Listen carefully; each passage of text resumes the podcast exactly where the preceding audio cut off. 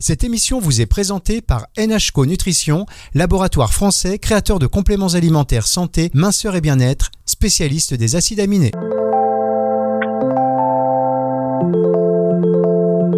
Planète Vanessa. Vanessa Demouy sur Nutri Radio. Bonjour Vanessa. Mais bonjour Fabrice. Ah, je profite de cette émission pour vous souhaiter une bonne année. Mais oui, bonne année, tous mes voeux. Et vous commencez cette émission dans les studios de Nutri Radio. Qu'est-ce que ça fait plaisir. Vous pouvez plus vous en passer d'ici. Bah c'est ça, j'avoue. Il y a une petite caravane derrière, je joue la loue, moi. Hein. Vous savez, euh, il y a quelqu'un dedans, mais euh, non, non.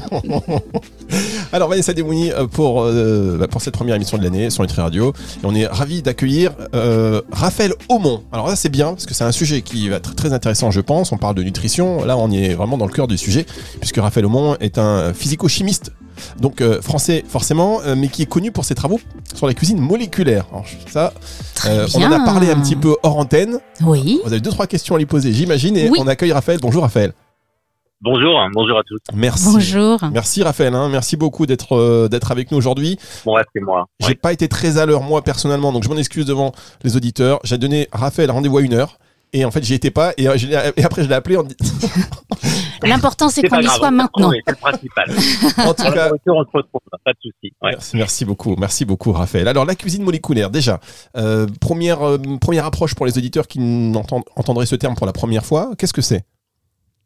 Bah, c'est un terme qui est affreux pour commencer parce que moi je, je me bats pour euh, pour que ce terme n'existe plus presque parce qu'en fait c'est c'est simplement la la science au service de la cuisine. Voilà comment on le défend, euh, voilà comment on veut bien défendre cette cette cuisine dite moléculaire avec le chef Thierry Marx euh, à Orsay, parce qu'en fait tout est moléculaire. Quand vous parlez cuisine, vous parlez de bah, justement là on vient de passer des fêtes, c'est le bonheur en famille, c'est euh, le partage avec des amis, peu importe, mais c'est du plaisir. Et puis le mot moléculaire, bah, il fait peur parce que ça fait science, ça fait hôpital, on comprend rien. Ça fait un peu de Et tout est moléculaire pourtant. bah oui, mais c'est vrai. On est des Alors que tout est moléculaire, vous vous mangez un, une, euh, vous avez mangé une, une pintade rôti ou vous mangez un mousse au chocolat, vous faites un thé tout simplement, bah, vous faites des infusions de molécules, des, de la diffusion, des oxydations, des fermentations. Tout ça, ce sont des mécanismes de science, en fait. Et donc, la cuisine moléculaire, c'est simplement regarder la science de la cuisine pour comprendre ce qui se passe. Et du coup, deux enjeux. Si je comprends ce qui se passe, bah, je peux maîtriser, plus jamais rater une mayonnaise, toujours bien réussir la cuisson d'un œuf, vous voyez, des choses comme ça. Le rêve. Et puis, je peux... Ben ouais, le, rêve, bah ouais, comprend ce qui se passe. Pourquoi on parlait par exemple de ce chocolat bah Pour que les blancs retombent, par exemple, ou euh, est-ce qu'il faut mélanger vite, pas trop vite, etc. Donc on se pose des questions, donc on fait des tests au laboratoire, et puis après, on, de, là, on dégage des, lois ou on essaie de trouver des généralités, et puis on se dit bah ok, maintenant j'ai compris comment ça marche, donc je peux maîtriser, et puis j'essaye de toujours réussir, et puis surtout je peux innover. Et là, c'est intéressant parce que on peut se dire bah est-ce qu'on a vraiment besoin d'un œuf pour faire une mousse au chocolat? Est-ce qu'on peut faire une texture de mayonnaise sans œuf? Voyez, et là, on, là, on peut répondre aux nouveaux enjeux qui sont, bah, des fois, euh, les allergies, le végétal, euh, etc., et les allergies et tout ça. Mais garder le plaisir avant tout, mais comprendre ce qui se passe quand on cuisine, donc cuisiner aussi différemment. D'accord. Bah, moi, j'ai très peu d'expérience sur la cuisine moléculaire. C'est vrai que début des années 2000, on en parlait énormément. Dans Paris, il y avait même des restaurants qui étaient euh, qui s'étaient spécialisés hein, sur la cuisine moléculaire. Donc, euh, c'est vrai que quand on arrivait, on avait plus l'impression d'arriver dans un labo de, de, de chimistes, justement, plus que dans un restaurant. Et moi, je dois dire que mon expérience avec la cuisine moléculaire, c'est mal fini, parce que nous avons tous été malades. Donc, est-ce que c'est trop de chimie finalement euh, a tué la chimie et que, et que notre, notre petit estomac ne l'a pas supporté.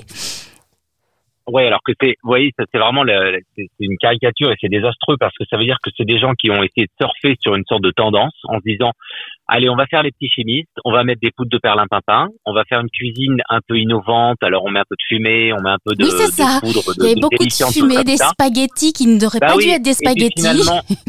voilà et, et, au final bah c'est pas du tout euh, d'abord c'est pas bon euh, c'est beau mais encore. Et puis finalement ils ont voulu faire une mode de cuisine et la cuisine moléculaire telle qu'on la défend nous c'est pas une mode justement c'est comprendre les choses et comprendre pour maîtriser correctement les choses. Et en fait c'est c'est ça l'idée. Donc euh, évidemment si vous jouez au petit chimiste et que vous comprenez rien de ce que vous faites Mais vous dites, bah voilà, je vais faire des mots, je vais faire des espumas, je vais mettre des poudres de tous les, dans tous les sens. Oui, il y a des gens qui s'amusent encore, par exemple, à essayer de coller avec des transglutaminases, qui sont aussi des, sont des agents, qui, des enzymes, qui sont aussi employés par l'agroalimentaire, avec toute la malbouffe qu'on connaît d'ailleurs parfois de, de ces groupes, Mhm. qui consiste à, à rendre les, euh, les protéines, si vous voulez, un peu collantes de certains. Ça, ça gélifie, c'est ça? Ça gélifie. Et donc, on peut. Alors, c'est c'est un peu la base des mauvaises surémies, des mauvais jambons, de la mauvaise euh, viande euh, terrine, etc. Mhm. Et puis, du coup, ça fait comme une colle, si vous voulez, alimentaire. Et alors, il y a des gens qui mettent, par exemple, un morceau de poisson, un morceau de canard, ils vont coller les deux. D'accord. Et ils appellent ça un père et mère. Et c'est désastreux. Alors après, si en plus ils appellent ça cuisine moléculaire, mais moi ils flinguent mon boulot parce que moi mon job c'est justement de de- d'être chercheur et pas de faire de la cuisine comme ça bas de gamme et, euh, catastrophique. Non, la Donc, base de la cuisine oui. moléculaire, c'est quand même la cuisine. Ah mais ça Et doit le être. bon la- goût et- et... et- mais par exemple, mais ouais, mais vous regardez par exemple un bœuf bourguignon Oui. ou une blanquette, un gigot de 7 heures. Il n'y a Oh, pas plus moléculaire que ça. quelque Le part. gigot Bah voilà. de 7 heures, mais Eh ben, j'adore. Et ben pourquoi vous l'aimez? Parce que la viande elle est tendre, elle est fondante, elle est euh, et c'est parce qu'il s'est passé des tas de maîtrises de, de réactions chimiques, faut appeler un chat un chat, Oui. parce que vous avez cuit longtemps la, la, la viande, donc on a libéré le collagène qui s'est transformé doucement en gélatine, ça a délité les fibres de la viande, donc c'est devenu très très tendre. La gélatine naturelle, elle a épaissi naturellement la sauce sans ajouter d'amidon, d'additifs, de texturants, je sais pas quoi. Mhm. Et au final, c'est parce qu'on a maîtrisé la chimie naturelle de l'aliment bah, qu'on arrive à une texture comme ça et un plaisir incroyable. Donc le- les cocottes luttées, enfin toute la cuisine à l'ancienne, finalement, il y avait du bon sens. Ce bon sens aujourd'hui, on l'explique scientifiquement. Bah, génial. Voilà. C'est ça qu'il faut vraiment euh, comprendre de cette cuisine dite moléculaire. Ah, c'est sûr que c'est pas du tout l'image qu'on en a. Bah Donc non, là, et comme ça, le- d'un seul coup, ça paraît tellement logique, mais tellement. Mais il faut qu'on l'explique comme il faut que ce soit une réalité mais vous savez moi-même je suis euh, des fois très très énervé devant la télé quand je vois certains concours de cuisine on va pas citer les, les noms mais et on se dit ah tiens là on a un candidat moléculaire et c'est juste nul c'est catastrophique il, met- il pèse de rien mais non parce que Oui. ils prennent des poudres de tout votre perlimpinpin. travail, en fait. Ben, en fait ça donne des mauvaises images c'est ça et, et vous-même vous aviez dit bah ouais on a tous été des malades c'était pas bon c'était des machins vous voyez ça fait une image mais qui là, est on a catastrophique tous été que- malades, quoi. C'était une que catastrophe. normalement, vous prenez par exemple de l'agar-agar. C'est un Ouais. qui est naturel, qui est Ouais. végétal, qui est acalorique. Alors, quand vous le mettez dans une eau de tomate très transparente, vous avez comme ça un peu d'a- d'agar-agar, mais bien dosé, et vous faites un semi-prix, vous savez, une gelée très très fine, presque fondante en bouche. C'est joli, mais ça fond en bouche, et là, c'est hyper délicat. Vous avez utilisé de l'agar-agar, qui est une algue, que vous avez mis dans une tomate qui n'en contenait pas. Ça Ouais. s'appelle un additif. Parce Ouais. que vous avez additionné quelque chose, mais c'est un additif complètement naturel, comme euh, on pourrait mettre la gélatine ou le sucre ou de l'amidon de pommes de terre ou des choses comme ça. Vous voyez, mais Mhm. il faut maîtriser ces produits-là. Par contre, celui qui comprend rien, ben, il va en mettre trois quatre cuillères, comme on- comme j'ai vu encore à la télé il y a pas longtemps. Mhm. Il met tout ça à bouillir et c'est euh, du caoutchouc. Et personne n'a envie de manger un caoutchouc. Voilà. Donc c'est euh, et, et à vous rajouter après des arômes, des colorants, euh, un peu de fumée, euh, pipe à fumer, et trucs comme ça. Et ben merci quoi. Donc euh, Mm. voilà. Donc euh, non non, c'est c'est l'occasion. Je vous remercie de me donner la parole. C'est l'occasion de redonner un peu des des vraies définitions, j'espère, euh, d'un point de vue scientifique, à cette cuisine. Bien, alors on est cuisinier, on est avant tout chimiste finalement, euh, si je vous comprends bien. Ça. Et donc, on va marquer une pause, euh, Raphaël. On se retrouve dans un instant pour la suite de cette émission sur Nutri Radio.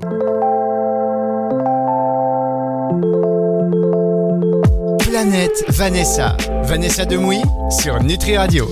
Avec Vanessa Desmouilles sur Nutri Radio pour la suite de cette émission. Euh, Aujourd'hui, votre invité, c'est Raphaël Aumont, euh, physico-chimiste spécialisé donc euh, dans la cuisine moléculaire. Mais est-ce qu'on peut encore l'appeler comme ça finalement Comment il faudrait la il nommer d'ailleurs Bah oui. Je pense que c'est la, la- c'est une cuisine d'aujourd'hui. C'est une cuisine qu'on va dire peut-être qui, euh, qui utilise la science comme un outil. Donc euh, voilà, c'est soit dans les textures, soit dans les saveurs aussi. Vous savez, c'est intéressant. De, on, on mène beaucoup un, on mène un travail important là au laboratoire en ce moment à essayer de décortiquer, de comprendre pourquoi certaines associations de saveurs fonctionnent bien en bouche. Par exemple, si je vous dis poire chocolat, Oh, j'adore. oui, ça marche. Voilà, Ah, on mangue pense passion, tous. euh, non, mangue passion, moi j'adore aussi. oui. mangue passion, voilà, ou chocolat menthe. Enfin, vous voyez, il y a des associations. Ou chocolat chèvre. Hein Chocolat, camembert. c'est une, c'est une, une, une blague euh, entre nous. Alors, en tout cas, il nous prend par les eh ben- sentiments, Raphaël. Il nous prend par les Ah oui, sentiments. c'est là. pour ça. Ouais. Non, mais vous voyez, donc il y a des associations qui fonctionnent. Et du coup, quand on analyse un peu les molécules responsables de ces saveurs, eh ben, on, peut se dire, d'abord, ça permet de valider effectivement certaines associations, parce que le cerveau, il identifie bien certaines molécules communes. En fait, dans l'amande, dans le fruit de la passion, il y a plein de points communs. Et donc, il y a des points communs gustatifs. Et donc, le cerveau, il a un message cohérent et dit, OK, ça marche. En gros, hein, je simplifie. Mais donc, du coup, avec toutes ces bases de données, on peut aller chercher des nouvelles associations de saveurs. Et là, c'est génial parce que par exemple, si je vous dis figue, café, c'est pas forcément un mariage qu'on aurait fait. Non, non, c'est vrai qu'on n'y pense pas forcément comme ça. Hein. Euh, prenez juste un petit peu de miel ou une petite noisette de beurre, vous poêlez des figues, vous déglacez avec un expresso, vous laissez bien réduire. Donc vous n'avez pas un goût de café, mais vous allez avoir quand vous allez goûter après vos figues poêlées, vous allez vous dire waouh, il y a un goût, il y a une longueur en bouche, il y a un truc en plus dans, dans ton plat, c'est quoi? Et eh ben c'est ça, c'est un petit secret, on va dire, de chimiste qui fait parce qu'on sait que le café va révéler les saveurs de la figue. C'est énorme. donc on peut aller chercher comme ça plein de saveurs nouvelles. On nous parle beaucoup de, et à juste titre, de manger plus de végétal dans son assiette, manger cinq fruits et légumes par jour, etc. Mais si on cuisine mal ou si on n'a pas d'idée parce que vous êtes devant un brocoli, vous dites euh, ouais bon bah brocoli, euh, carotte, machin, c'est pas hyper sexy quoi. Donc euh, qu'est-ce que je vais mettre avec? Et eh ben on peut aller chercher par exemple le chou-fleur, euh, noisettes, café, encore, ou euh, vous voyez des, des, pistes comme ça intéressantes à aller chercher. Et ça, c'est la chimie qui peut être au service d'un cuisinier en disant bah, teste, tu verras bien. Mais je, me demande si c'est pas. je crois que c'est Pierre Gagnère donc, qui, qui, qui, euh, qui, faisait des expériences comme ça pour essayer justement d'exacerber le goût avec un autre aliment. Euh, il était assez précurseur finalement. Mais bien, alors, c'est, et c'est le génie des chefs, c'est-à-dire que vous regardez le, Pierre Hermé, le macaron Ispahan, le fameux. le fameux, le fameux. Voilà, il a décliné dans toute euh, toute variété, pas que le macaron d'ailleurs, mais rose framboise litchi. Voilà. Mais rose litchi, moi j'ai fait un petit gâteau rose litchi, hein, donc euh, je ne suis pas Pierre Hermé, mais il est pas mal, je dois dire. C'est vrai que les saveurs eh ben fonctionnent bien.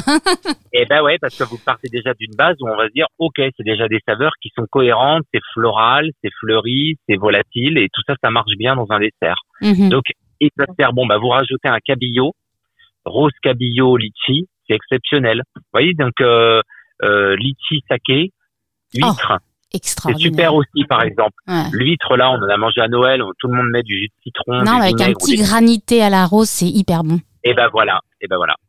Et passer à des molécules communes. Donc voilà, vous voyez que cette cuisine moléculaire, elle peut aider. Hein, c'est juste euh, une aide ponctuelle à un cuisinier de soit maîtriser les textures, mais les, cuissons, etc., les, les gelées, les, les mousses, tout ça, soit aussi l'accompagner dans peut-être choisir des nouvelles associations de saveurs. Ouais. voilà, J'adore. J'adore. Mm. Ça y est, j'ai faim. Bah oui, moi aussi, j'ai. Euh, j'ai faim.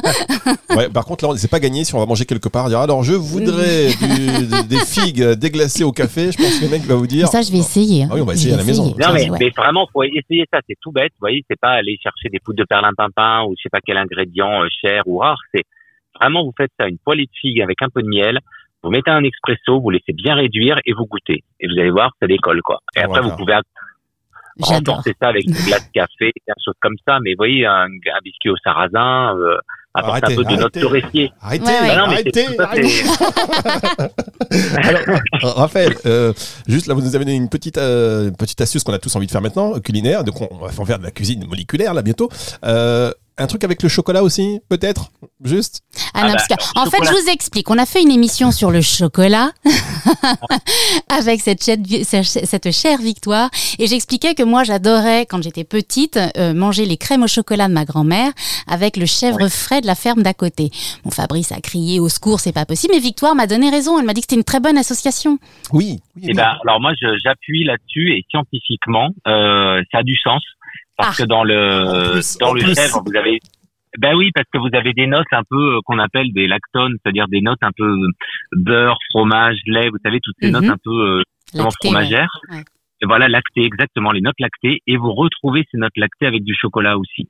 Et euh, il y a des notes fraîches aussi, parce qu'il y a un côté très végétal dans le chèvre frais notamment. Mhm. Euh, tout ce qui est herbacé, euh, lactée verte, chlorophylle. Mhm. Et ça, c'est insoupçonné, mais dans le chocolat, si vous faites par exemple une mousse au chocolat, non pas avec du lait, mais avec de l'eau, et vous voyez donc des choses beaucoup plus légères en plus pour la santé, vous allez révéler ces notes vertes et fraîches. Et c'est d'ailleurs pour ça que chocolat menthe, ça fonctionne. Et parce que c'est pour le note chlorophylle. pas pour les notes grasses, épicées euh, du chocolat qu'on connaît tous.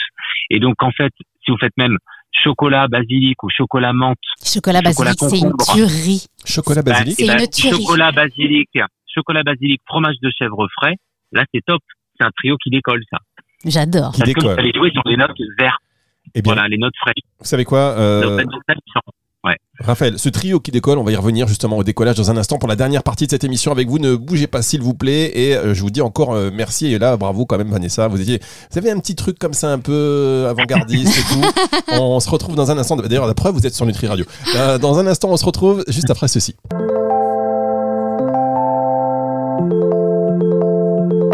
Planète Vanessa. Vanessa Demouy sur Nutri Radio.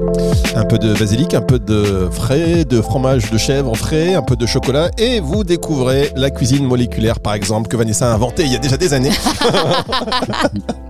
et nous sommes toujours avec euh, Raphaël Aumont. Et alors là, vous parliez de décollage tout à l'heure, dit on décolle. Justement, je voulais revenir pour la dernière partie de cette émission sur, euh, sur ce que vous avez créé, en tout cas à, la demande de l'Agence spatiale européenne. Vous savez, euh, le menu gastronomique, le menu embarqué. Qu'est-ce qu'il mange Thomas Pesquet quand il va, voilà, quand il sort un petit peu de, notre planète? Qu'est-ce qu'on Qu'est-ce qu'on a besoin? Qu'est-ce qu'on peut faire? Est-ce qu'il faut penser aussi aux vertus nutritionnelles par rapport à tout ce qui est énergétique, etc. Et, et aux saveurs aussi, c'est important tout ça? Alors c'est très important et effectivement euh, ça a été un très beau travail avec Thierry Marx qui a signé le, les plats. Très Moi j'ai apporté une contribution scientifique et c'est un travail collaboratif vraiment avec Thomas Pesquet et puis aussi ENAF qu'on peut citer parce que c'est eux qui ont mis en conserve, qui ont le, le label en fait euh, avec l'agence européenne. Euh, et donc en fait il y a plein de challenges quand vous êtes euh, quand vous faites de la nourriture pour un astronaute. Évidemment il faut pas qu'il tombe malade, ça c'est le, le, premier critère de choix et de taille. Donc ça veut dire qu'il faut sur surpasteuriser, surcuire les produits au risque de perdre certaines saveurs. Donc, il va falloir renforcer les saveurs quand on cuisine. Ensuite, vous parliez de goût aussi et de et faut savoir qu'un astronaute, c'est comme s'il mangeait, pour caricaturer un peu, mais avec une narine bouchée. Parce qu'il y a des problèmes de pression, de microgravité, etc. Et on perd beaucoup de goût. Donc, il va falloir renforcer encore les saveurs. Vous parliez de nutrition. Alors là, l'agence européenne est très très attentive évidemment à ce que consomment les astronautes qui sont considérés comme des grands sportifs. Donc euh, très peu de sucre, quasiment pas de sel. Euh, tout est contrôlé au milligramme près. Il a fallu qu'on remplisse des tas de tableaux et des tableurs dans tous les sens pour bien vérifier les Nutri-Score, etc. Mais c'est autant de challenges hyper intéressants hein, d'ailleurs hein, pour cuisiner différemment. Euh, et puis après, bah, il y a encore, oui, il y a du plaisir avant tout parce que comme vous le dites, c'est des des repas qui sont euh, occasionnels, hein, euh, tout ce qui se fait dans ces petites boîtes là. Au quotidien, ils mangent des produits lyophilisés, des choses qui sont pas forcément très gourmandes. Euh, mais là, c'est l'occasion en fait d'apporter une centaine de boîtes de petites boîtes de conserve qui, qui peuvent réchauffer et qui peuvent partager avec leurs coéquipiers et c'est l'occasion de découvrir eh ben euh, donc euh, Thomas par exemple il est normand lui il voulait absolument des pommes il voulait aussi des champignons il voulait de la volaille vous voyez des choses euh, très simples qui lui rappellent un peu aussi son enfance son le terroir.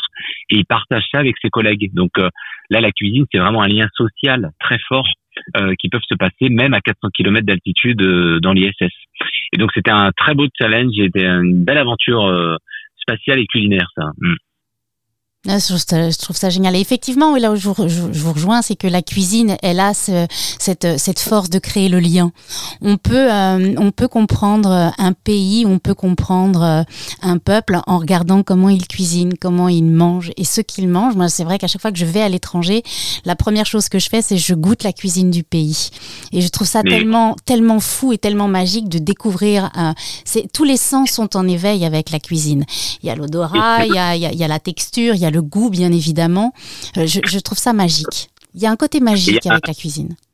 C'est magique et puis euh, bah oui c'est magique parce que c'est même des transformations quand vous cuisinez, même un truc tout bête, mais vous prenez du sucre, vous mettez dans une poêle, vous faites un caramel et vous dites mais quand même euh, c'était solide, ça devient liquide, c'était blanc, ça devient marron, il y a des odeurs qui arrivent, ça ouais. ça donne de l'appétit, il y a du brillant, il se passe des tas de réactions. Alors euh, je vais encore vendre mon truc, mais bah oui des réactions des réactions la chimiques. Chimie, elle est bonne, elle est bonne. mais oui. Donc, euh, mais, mais non, mais c'est vrai que et au-delà de ça, on peut découvrir un pays, on découvre une civilisation, une culture. Enfin, euh, c'est ce qu'on disait. Hein, Dis-moi ce que tu manges, je te dirai qui tu es. Hein, euh, c'est pas de nous, hein, mais c'est vraiment ça en fait, grâce à la cuisine. Donc c'est c'est c'est euh, passionnant, tout ouais, simplement. Moi, je suis tout à fait. On est passionné. Ouais, ouais. Mm. Vous avez presque réussi à nous convaincre qu'on était. Non, vous, avez, vous nous avez convaincus et on a hâte. Complètement convaincu. Pour tout vous dire, on a hâte d'essayer euh, toutes ces associations. Alors, quels sont vos prochains défis? Parce que quand on est euh, euh, intéressé par tout cela, par toutes ces synergies à mettre en place, ces nouvelles saveurs à découvrir, euh, nous, on peut se dire que euh, les saveurs, déjà, est-ce que vous considérez qu'aujourd'hui, un adulte, on va dire, euh, avec une vie déjà un peu bien, remplie, il a pu expérimenter toutes les saveurs ou est-ce qu'il y a encore de belles surprises? Ah non. On a, on a même pas, vous savez, c'est un iceberg. hein. On connaît trois, trois petits trucs alors qu'il y en a des milliers encore à découvrir. Et, euh, quand on a travaillé justement sur ce livre-là, sur le food pairing, là, c'est, c'est-à-dire des associations de saveurs, on se rend compte que finalement, on mange quasiment toujours la même chose. Quand vous regardez, regardez par exemple les rayons des yaourts dans un supermarché, mais c'est toujours les mêmes saveurs. Allez dans une boulangerie, vous avez euh, Paris-Brest, la tarte citron, euh, un gâteau, un opéra, euh, vous avez 5, 6, allez, 10 associations de saveurs, alors que finalement, il y en a des milliers et des milliers à découvrir. On a parlé par exemple tout à l'heure figue, café, euh, mais vous pourriez parler aussi, euh, on a parlé aussi huître, euh, rose, euh, etc., etc. Donc vous voyez, une infinité, c'est ça qui est génial. Et si en plus à ces saveurs-là, vous rajoutez des jeux de texture, du moelleux, du gélifié, du croustillant, mais alors là, vous avez des, vraiment des millions de possibilités à découvrir. Donc, euh, soyons curieux en cuisine, osons. Au pire, on se trompe, au pire, on trouve pas ça exceptionnel, etc. Ou on apprend des choses, mais on peut vraiment s'émerveiller. Le monde culinaire est, euh, est encore incroyable. Et c'est fascinant d'ailleurs parce que c'est avec, euh, c'est un peu comme des Lego, vous voyez, les briques, c'est toujours les mêmes briques élémentaires. Hein. Euh, c'est un peu de protéines, un peu de sucre, ou alors qu'on est en pâtisserie, c'est euh, avec des œufs, de la farine, du lait, du beurre. Mais vous faites déjà euh, une crêpe, comme vous faites un phare, comme vous faites un 4 quarts, comme vous voyez des textures qui n'ont rien à voir, des goûts qui n'ont rien à voir. Mhm. Pourtant, vous aviez quatre ingrédients, hein, quatre ingrédients. Alors, si vous avez une centaine d'ingrédients, mais alors là, c'est des milliers de possibilités. C'est passionnant tout ça. Ce qui est hallucinant surtout en pâtisserie, c'est de voir qu'avec les quatre mêmes ingrédients, si vous ne les Ah. incorporez pas au même moment dans la recette, vous n'avez pas le même résultat. Exactement. C'est assez et étonnant. des ingrédients. Oui, Et ouais, et là, et vous savez, là, je suis en train même de, j'ai un stagiaire au labo et qui travaille là-dessus, justement. c'est vrai. Et parce que je me suis dit, mais c'est quand même incroyable, par exemple, la recette des cookies, on s'en a pris pour les cookies pour être très transparent. Euh, Il y en a qui mélangent tout, il y en a qui font blanchir le beurre avec le sucre, il y en a qui mettent, ah non, mais je vous conseille de mettre un œuf, mais à- plutôt à la fin. Ouais. Et, et on sait pas. Et ben, j'ai dit, bah, ok, et ben, tu vas faire ça pendant ton stage. Tu vas mélanger dans un sens, dans l'autre, euh, d'abord l'un et l'autre, puis, euh, enfin, toutes les combinaisons possibles. Et on a des textures déjà qui ont rien à voir, des Rien couleurs à qui voir. ont rien à voir. Moi, je me suis aperçue parce que je suis tête en l'air et que souvent je, je fais ma, ma recette que j'ai l'impression de connaître par cœur. Puis d'un seul coup, j'ai fini j'ai fini ma pâte et je vois qu'il reste mes œufs. Je merde, j'ai oublié les œufs. Et je me suis aperçue qu'en mettant les œufs à un, à un moment différent, mes cookies n'avaient pas du tout le même moelleux. Bah oui. C'est passionnant. Alors du coup, après, il faut comprendre pourquoi. Et des fois, on tombe sur la bonne chose, la bonne découverte, la Ouais. sérendipité, hein, l'histoire des accidents. etc. Bah, Ça voilà, fait de belles choses. bah, Ouais. il faut- mais il faut, il faut noter. C'est-à-dire que même si le jour où vous avez raté ça, il Il faudrait faut avoir quand un même cahier le de noter, recettes ouais. et avoir son cahier d'essai. Qu'on de défend avec cette marque au labo en disant j'ai fait ça, bon, c'était pas top, j'ai fait ça, bah, c'est la bonne surprise à creuser. Ouais. Et c'est des pistes, des pistes de recherche. Voilà, faut être curieux et avoir cette, euh, cette démarche de recherche, de chercheur apprenti hein, en cuisine aussi. Euh, et là, on va comme ça explorer toutes les pistes. Eh bien, merci beaucoup, euh, Raphaël. Franchement, en plus, ça tombe bien parce que là, pour tout vous dire, il est l'heure de manger. Donc là, on est au top et euh, on a on a de l'appétit euh, grâce à vous. Par contre, on va être un peu exigeant. hein. Là, Ouais, on ouais. avait prévu une petite pizzeria vite fait. C'est raté. Non, non, non, on va changer notre fusil d'épaule. On va changer les plans. Merci beaucoup, Raphaël. Merci. Raphaël. C'est moi, c'est moi qui vous remercie. Et euh, À à, bientôt. à très vite sur l'antenne de Nutri Radio. C'est une émission que vous allez pouvoir euh, retrouver et donc vous régaler à la réécouter en podcast à la fin de la semaine sur nutriradio.fr dans la partie médias et podcasts et sur toutes les plateformes de streaming audio. On va se retrouver la semaine prochaine, Vanessa. Je pense qu'on sera en distanciel à nouveau. Mais euh, voilà, maintenant j'ai tout visualisé, notamment. Ah, je ne vais pas. Non, on va pas reparler de Voilà. ma labradorite. voilà, on... notamment à la labradorite. Allez, retour de la musique tout de suite sur Nutri Radio. Au revoir, Vanessa. Au revoir, bonne journée. Planète Vanessa. Vanessa Demouy sur Nutri Radio.